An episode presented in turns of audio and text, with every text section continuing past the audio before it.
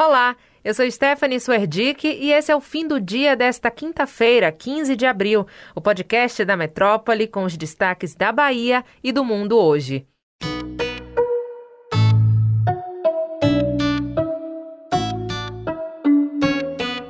Em meio às incertezas causadas pela pandemia de Covid, mais de 10 cidades da Bahia já cancelaram as festas de São João desse ano. Entre elas estão Amargosa, Santo Antônio de Jesus e Euclides da Cunha. Com alta na ocupação dos leitos de UTI, lentidão na vacinação e a possibilidade de uma terceira onda na Bahia, o governador Rui Costa avaliou a realização dos festejos como pouco provável. Depois da explosão de um imóvel que armazenava fogos de artifício em Crisópolis na tarde de ontem, um homem de 84 anos foi preso por guardar o material sem o alvará de autorização. Ele foi identificado como Paulo Reis e seu filho e sua nora morreram com o impacto da explosão.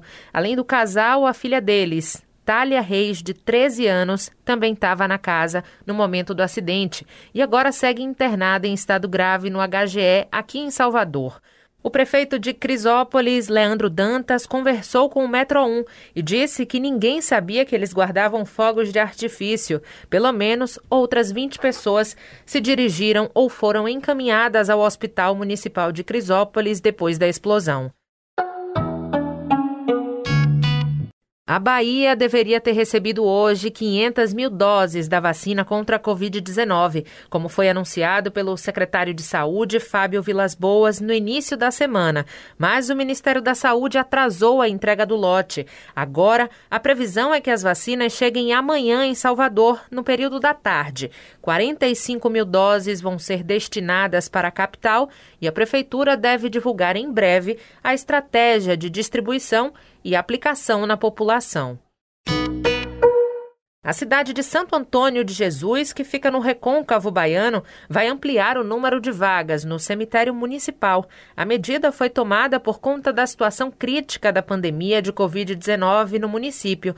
A licitação para a obra no cemitério prevê a construção de mais 608 gavetas funerárias e um custo de 290 mil reais. Santo Antônio de Jesus já registrou 95 pessoas mortas pelo coronavírus até agora.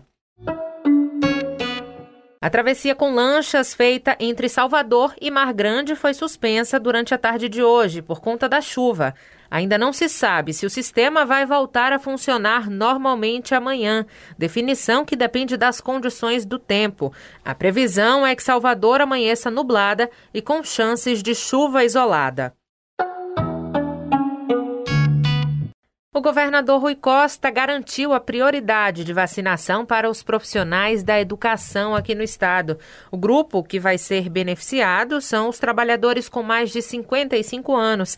A ideia do governador é acelerar o processo de vacinação dos professores para que os estudantes passem para a fase híbrida no ano letivo, ou seja, uma parte do tempo presencial e a outra parte remota.